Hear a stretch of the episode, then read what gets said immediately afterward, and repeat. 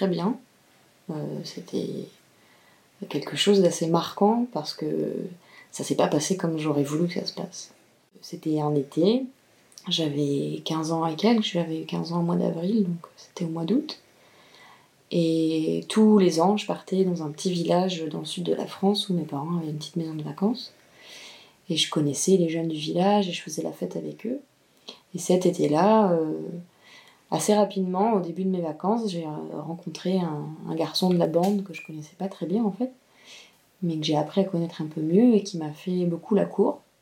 Et voilà, on est sortis ensemble euh, au début vraiment comme une histoire d'ado.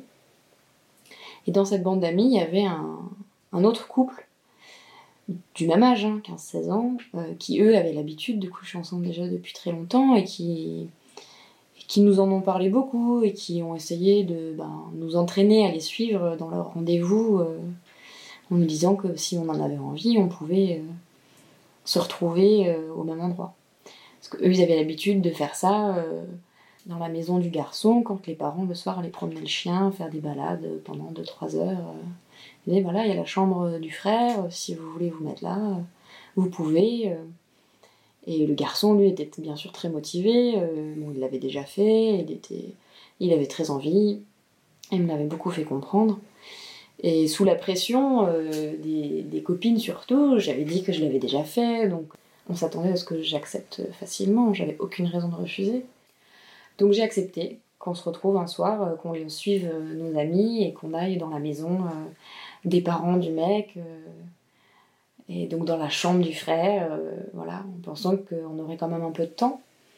Et puis en fait, arrivé là-bas, on nous ils nous ont dit qu'en fait il fallait peut-être se dépêcher, que les parents pouvaient arriver à n'importe quel moment. le frère avait laissé sa chambre, mais en fait il avait enlevé tous les draps et il avait juste mis un torchon sur le lit. Et, euh, et voilà, j'avais l'impression que je pouvais plus reculer, en fait. Je pouvais plus dire, ben non, en fait, euh, je voyais pas ça comme ça. Et le garçon, lui, essayait d'être euh, rassurant, de me mettre à l'aise quand même. Il était gentil, il me faisait des blagues. Et puis en me disant qu'on pouvait quand même prendre notre temps un petit peu. Mais en fait, en fait ça s'est passé très vite, quoi. Il n'y a pas eu de préliminaire. Il m'a pénétré très rapidement, ça m'a fait très mal. Ça s'est fait vite, quoi. Vraiment vite, euh, sans plaisir, sans. presque mécaniquement. Parce qu'en fait, il n'était pas si expérimenté que ça. Et donc, euh, franchement, en peut-être un quart d'heure, c'était réglé, quoi. Et puis, euh, ben. Voilà, une fois que c'était fait, je sais pas, moi j'étais très silencieuse, je me suis sentie avoir fait, euh, avoir fait, avoir fait ce que je devais faire. Mais en fait, non, c'était pas ce que je voulais faire. Et ensuite, après, l'angoisse, même si on a utilisé des préservatifs et tout, l'angoisse euh, dans la désinformation, hein, de me dire que, en fait, peut-être que j'aurais pu tomber enceinte et que je. Enfin, je me suis angoissée toute la nuit. Je crois que j'ai pas dormi la nuit qui, qui a suivi, euh, de peur d'avoir d'avoir quelque chose qui, qui, pose problème par la suite, quoi. Alors qu'en fait, tout s'était bien passé de ce côté-là, quoi. Et ensuite, voilà, le chemin du retour était très bizarre, j'étais très très silencieuse. lui, il avait un sourire bête sur, sur son visage et il ça m'a énervé. Et puis le sentiment aussi d'avoir été berné, parce que le comportement du garçon euh, a changé du tout au tout à la seconde où on s'est rhabillé il était plus gentil, malicieux, prévenant, il était distant, il avait l'air satisfait de lui-même, et, euh, il me regardait déjà différemment. Mais à la seconde où on s'est rhabillé.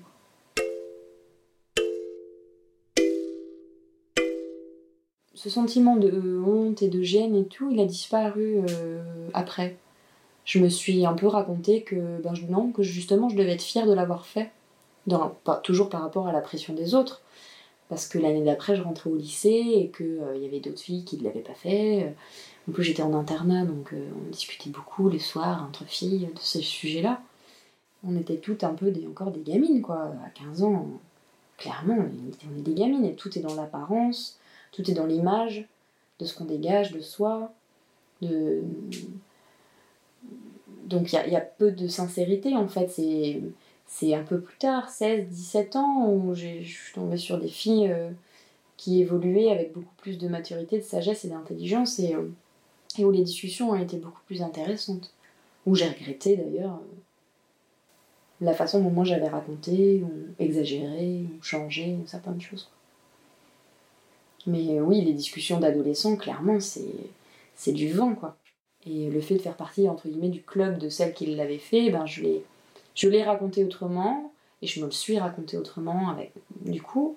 Et en fait, je me suis rendu compte euh, de la vérité euh, plus tard, quand je l'ai raconté à un de mes ex, et qui lui a eu une première fois idyllique, où il m'a regardé avec des yeux, mais c'est pas possible que tu sois laissé.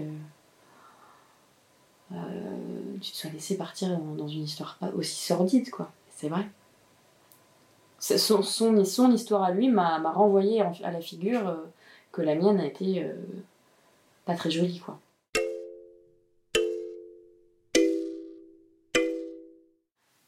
C'est pas ultra étonnant en fonction de là où je viens et de mon histoire mm, d'enfance et le manque de bienveillance, d'affection euh, et d'amour et de, et de, respect, en fait, qui, voilà, dans ma famille, euh, on fait que j'étais pas une jeune fille euh, assez bien dans son corps, assez bien dans son esprit, assez, assez bien avec elle-même pour, euh, pour me lancer dans quelque chose comme ça. Et, et en plus, sans aucun conseil ni, ni mot bienveillant pour me guider, en fait. Dans les séries d'ados, à l'époque, peut-être que j'avais dû entendre ça passer, d'une maman qui avait dit ça à sa fille, qu'il faut toujours mieux d'être amoureux quand on veut passer à l'acte et tout ça, mais c'est vrai que ça aurait forcément eu plus d'impact si c'était ma mère ou mon père qui me l'avait dit, ou même quelqu'un de, de proche. Euh, finalement, d'avoir voulu faire ça, enfin d'avoir accepté de faire ça rapidement pour que ce soit fait, c'est pas si étonnant. Donc maintenant que je fais une psychanalyse, je me rends compte que bah, c'est un peu logique en fait, finalement. Je sens que je me suis pas accordé le respect que je méritais. Euh, dans la façon dont j'ai accepté les choses se faire sans. presque sans contrôle en fait. J'ai rien contrôlé, alors que je devrais. Mais encore une fois, euh, on m'a pas appris à me respecter.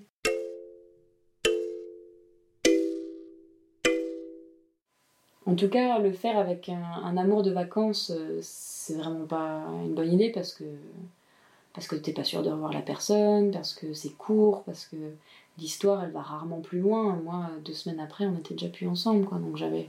C'est aussi ça qui fait que je regrette, c'est que c'était quasiment, ça s'est passé juste euh, sur une très très courte période, quoi. On a dû rester ensemble trois semaines, même pas en tout. et le faire au bout de la première semaine, donc c'était vraiment beaucoup trop rapide, quoi. Ça n'a aucun sens. En fait, avant ce garçon-là, j'étais très amoureuse d'un garçon pendant pendant très longtemps, en fait, même après qu'on soit séparés, j'étais toujours amoureuse de lui. Et j'aurais adoré que ce soit avec lui. J'étais très jeune quand j'avais 14 ans, lui 17, euh, c'était euh, euh, le meilleur ami de mon cousin. Donc on, avait le droit de se voir que pendant les repas de famille ou quand il y avait une réunion familiale. Donc on n'avait jamais trop l'occasion d'être que tout, vraiment que tous les deux.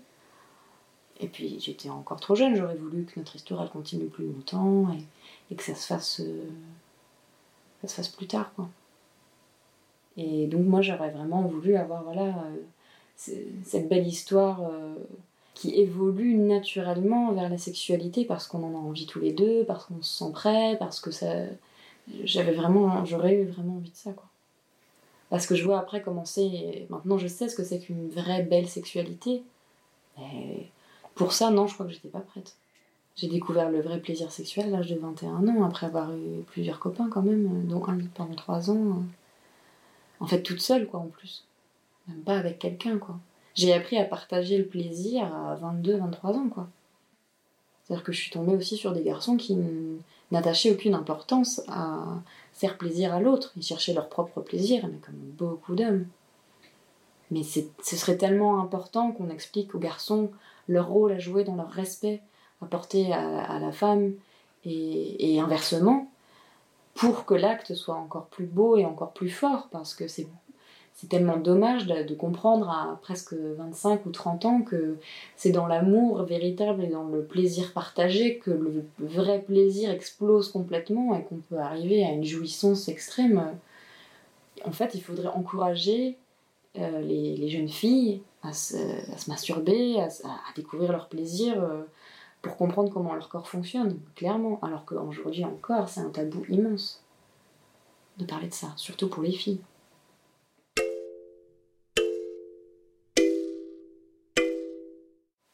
Le sexe, chez moi, c'était quelque chose de tabou, dont il ne fallait absolument pas parler. Quand j'étais toute petite, c'était sale. On m'avait dit que c'était sale. Donc je n'ai reçu aucune éducation sexuelle. Ce que j'ai appris sur le sida ou sur le, fait de faire attention à soi, euh, je l'ai appris moi-même en allant me documenter parce que j'avais entendu parler de cette maladie terrible, euh, je sais plus, à la télé, ou peut-être que mes frères avaient dû en parler. Donc j'étais allée me documenter parce que ça m'avait fait très peur. Tout le reste, il a fallu que j'apprenne tout. De toute façon, tout toute seule. Mon éducation de femme, elle s'est faite toute seule. J'ai eu droit à la pilule à 18 ans parce que, euh, parce que j'avais des règles douloureuses et que euh, le médecin avait dit que c'était la solution. Mais à aucun moment, ça a été associé à la contraception. Euh, enfin, c'était associé à un confort. voilà, pour que j'arrête d'avoir mal au ventre, quoi. C'est tout. Non, l'éducation sexuelle, zéro.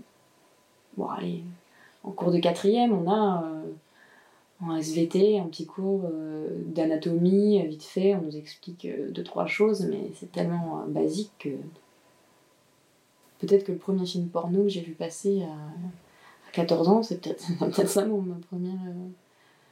Et puis bon, c'est pas la meilleure façon d'apprendre, quoi.